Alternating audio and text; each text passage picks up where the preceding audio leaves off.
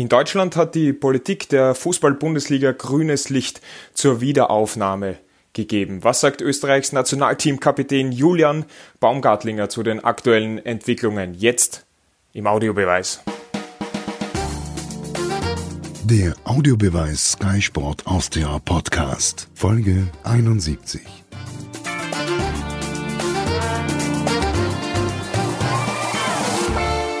Julian, in Deutschland hat die Politik grünes Licht gegeben, dass ab der zweiten Maihälfte die Bundesliga wieder aufgenommen werden kann. Wie haben Sie diese Entscheidung wahrgenommen?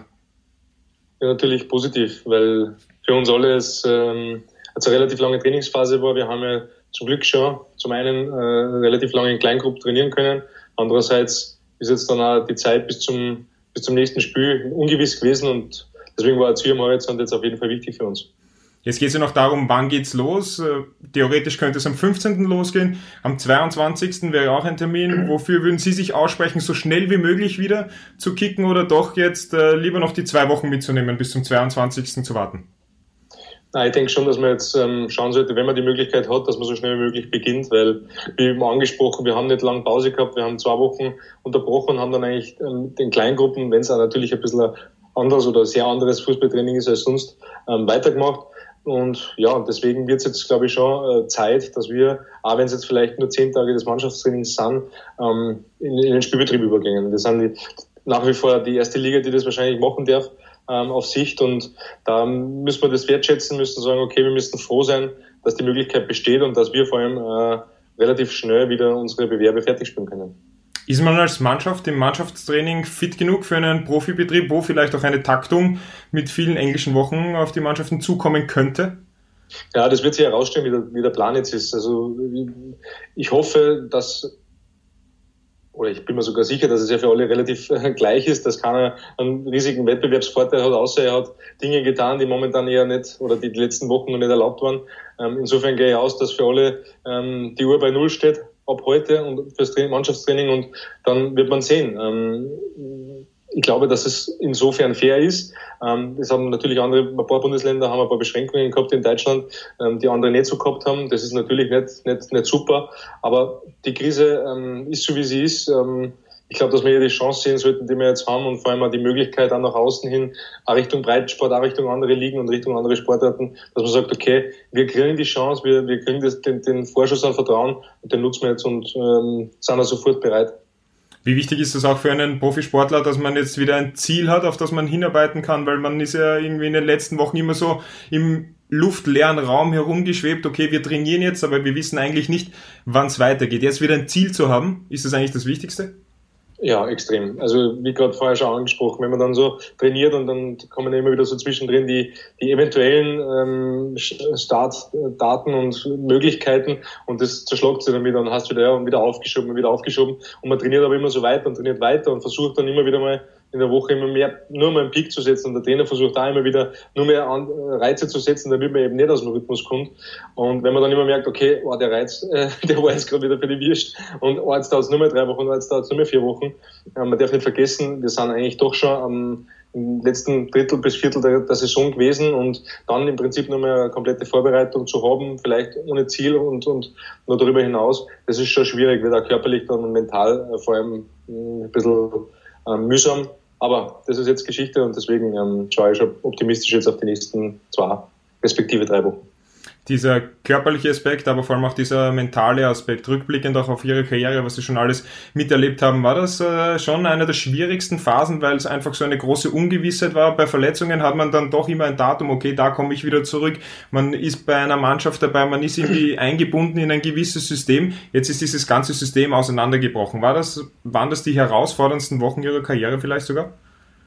Ja, aber nicht in Bezug auf Fußball, würde ich sagen. Ich glaube, da muss man das alles ein bisschen relativieren und einordnen können. Für mich war es schon äh, erst einmal so, dass ich in einer sehr privilegierten Situation bin. Ich habe ähm, Gott sei Dank die Möglichkeit gehabt, dass erstens mein Arbeitgeber ähm, uns volle Rückendeckung versprochen hat, dass alle gesund waren bei mir, inklusive mir und ähm, dass alles andere rundherum, glaube ich, viel, viel wichtiger ist, dass ähm, die Gesundheit äh, in der Gesellschaft und auch in Österreich, Deutschland, da, da macht jetzt keinen Unterschied, ähm, dass diese Situation viel, viel gravierender war und viel mehr Einschnitt im Leben war, als was meine Karriere betrifft. Natürlich ist es, äh, hat es das vorher noch nicht gegeben und ist das äh, mit nichts zu vergleichen, aber ich sag, ähm, Lieber, lieber habe ich eine Phase, in der ich nur trainiere, in der ich nicht weiß, wie es jetzt mal mit dem nächsten Spiel weitergeht, ähm, anstatt dass ich sage, okay, es ist alles vorbei, wir können nicht mehr weiterspielen oder wir können auf zwei Jahre nicht spielen oder die ganze Wirtschaft oder die ganzen Familien ähm, haben, haben gravierendere Einschnitte in ihrem Leben. Deswegen ähm, alles in einer gewissen Relation sehen und insofern ist es, ist es trotzdem nur tolerierbar gewesen, absolut. Jetzt haben Sie das Thema Gesundheit auch angesprochen. Haben Sie als Spieler überhaupt keine Bedenken, 0%? dass sie sich im Profibetrieb in einer Wettspielsituation anstecken könnten? Null Prozent. Null Prozent, keine Zweifel, weil äh, alles einfach so gut organisiert ist und da einfach auch gar keine Möglichkeiten aufkommen in Ihren Augen. Also die Möglichkeit ist das eine, die, die, die Angst davor ist bei mir null Prozent. Es kann natürlich immer, bleibt immer ein gewisses Restrisiko, weil wir gehe jetzt mal nicht davon aus, dass wir über die, die letzten neun Spiele permanent im Hotel sein werden in Quarantäne. Das ist nicht, das ist nicht machbar. Ähm, also auch für, für, für eine Privatperson oder für Menschen an sich, glaube ich, ist das auch, auch wenn wir das unbedingt wollen und auch wenn wir unbedingt die Saison fertig spielen wollen, wird das, glaube ich, nicht der Fall sein. Insofern gibt es immer irgendwo Berührungspunkte, eventuell, aber für das in unserer, äh, in unserem direkten Umfeld, in der Kabine, im Stadion, ähm, bei den Spielen, es wird so viel gemacht, es sind so viele Testungen jetzt schon passiert ähm, und das wird auch so engmaschig weiter betrieben. Die Maßnahmen, wenn was irgendwo auftritt, ist auch so, sind so klar definiert mit allen Ämtern, mit allen, ähm, äh, sagen wir mal, Bereichen, die da dann Zugriff haben müssen. Also ich, ich bin da, ich fühle mich bestens betreut und habe deswegen einfach auch keine Angst. Und Sie denken und nicht, Angst, Entschuldigung, und Angst, glaube ich, ist sowieso immer ein falscher Ratgeber. Aber die Möglichkeit, dass man einfach das ganze Team zusammenfasst und wie bei einer Art Europameisterschaft äh, gemeinsam in ein Hotel reinsteckt, glauben Sie nicht, dass das passieren wird? Kann, kann, was alles passieren kann, das, das ich, wage ich überhaupt keine Prognosen abzugeben. Aber ich sage mal so, ich glaube, bei EM ist einmal maximal zwei, drei, vier Wochen, ähm, wo wir reden jetzt vielleicht von einer Zeit, je nachdem, wie lang dann jetzt der, der Spielplan ähm, ausgegeben wird, von vielleicht acht, neun, zehn Wochen, wer weiß, ja, oder wie dann die europäischen Bewerbe, das haben wir auch noch dabei, weitergehen werden. Ähm, das kann man nicht absehen, deswegen kann ich mir das schwer vorstellen. Ähm, aber ich warte jetzt erst einmal ab, was passiert. Ich gehe auch davon aus, dass, so wie es jetzt auch in, in Österreich und Deutschland da gesellschaftlich abgeht, dass die Lockerungen ähm, sukzessive ähm, mehr oder weniger kommen werden und dass dann auch, auch der Fußball, weil wir sind auch Teil des, des öffentlichen Lebens und äh, als Menschen ein Teil der Gesellschaft, dass wir dann auch eventuell von diesen Dingen profitieren. Und verantwortungsvoller Umgang ist so oder so ähm, bis zum Ende dieser Krise von allen vonnöten. Verantwortungsvoller Umgang war ein gutes Stichwort. In den letzten Tagen, letzten Stunden hat in Deutschland ein Video für sehr viel Aufregung gesorgt, das äh, Video von Solomon Kalou. Ähm, wie haben Sie denn das wahrgenommen? Was waren so Ihre ersten Gedanken? Ja, ähm, ist natürlich unglücklich gewesen. also es, ich denke, er hat selber eher dann auch dazu gesagt, er hat, hat, hat gemeint, er hat einen Fehler gemacht. Ähm, ich denke, da gibt es ja nicht viel mehr dazu zu sagen. Das ist in dieser Situation natürlich ähm, das und vor allem so kurz vor der Entscheidung, wie es jetzt weitergeht, war das natürlich nicht optimal. Aber ähm, ich glaube, wer weiß, was die, was die Beweggründe waren oder ob es einfach nur Leichtsinn waren, ähm, das kann ich nicht beurteilen, das will ich auch gar nicht einordnen. Ähm, ich bin nur einfach froh, dass es jetzt keine gravierenden Auswirkungen auf unseren Neustart gehabt hat. Aber ja, ähm, ich glaube für alle vielleicht nochmal rechtzeitiger ähm, Warnschuss, dass wir wirklich auch im Fokus sind, weil wir die ersten sind, die, äh, was Sport angeht, ähm, wieder ranwerfen und deswegen ähm, gilt es da schon mit, immer wieder mal einen Kopf einzuschalten.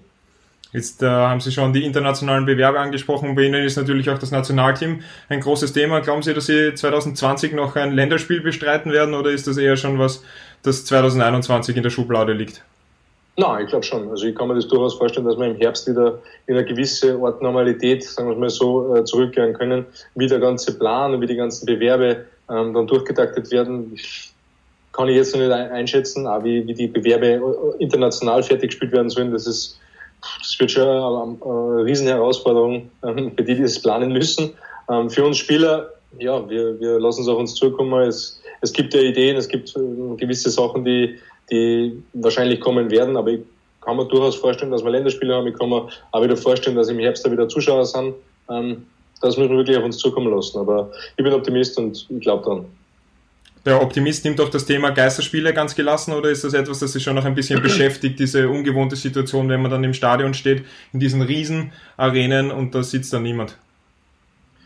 Das muss, da muss man, muss man leider ein bisschen äh, Zweckoptimist sein, weil natürlich ähm, ist der Fußball anderer, wenn er vor leeren Rängen gespielt wird beziehungsweise kann man fast sagen, es ist, es ist, ein, ist ein anderer Sportart, weil ich denke auch, dass unser Trainer hat immer wieder thematisiert, dass wenn wir das jetzt, sobald wir das können, werden wir auch versuchen, das in irgendeiner Form ein bisschen zu simulieren, einfach um, um sich zu gewöhnen, auch zu wissen, okay, man kann sich ja besser äh, verständigen oder man hört auch alles, man hört alles vom Gegner. Ähm, es sind, man wird es ausprobieren müssen. Wir werden uns alle mit der Situation ähm, erst einmal zurechtfinden müssen mir tut es für jeden einzelnen Fan und jeden Zuschauer und jeden Fußballsympathisanten oder Sympathisantin leid, ähm, dass das so, so sein muss. Aber ja, ähm, ich hoffe, dass das eben nur jetzt bis zum Ende der dieser Saison oder die, die, dieser Spiele stattfindet und dass man danach wieder, ähm, sofern wir ein bisschen Glück haben, wieder normal weitergehen kann.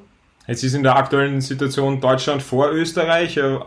Was alle Maßnahmen betroffen hat, was es den Fußball betrifft mit Testungen und äh, Gruppentraining und dann äh, Mannschaftstraining und jetzt eben auch die, das grüne Licht der Politik. Wie viel Austausch haben Sie auch mit äh, Fußballkollegen aus Österreich, die danach fragen, hey, Jules, wie läuft das bei euch ab?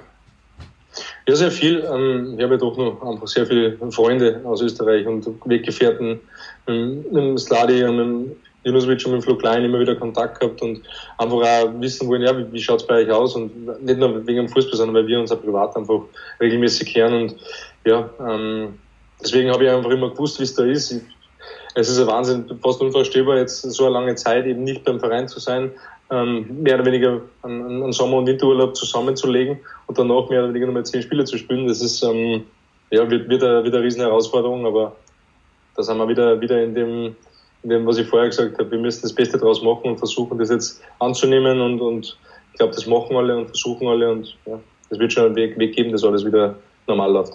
Julian, Dankeschön fürs Gespräch. Wir freuen uns schon, wenn wir Sie nicht mehr bei Ihnen zu Hause in der Wohnung sehen, sondern verschwitzt auf dem grünen Rasen.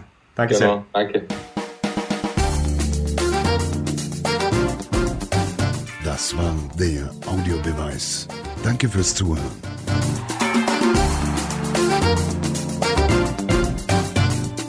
Hört auch das nächste Mal wieder rein.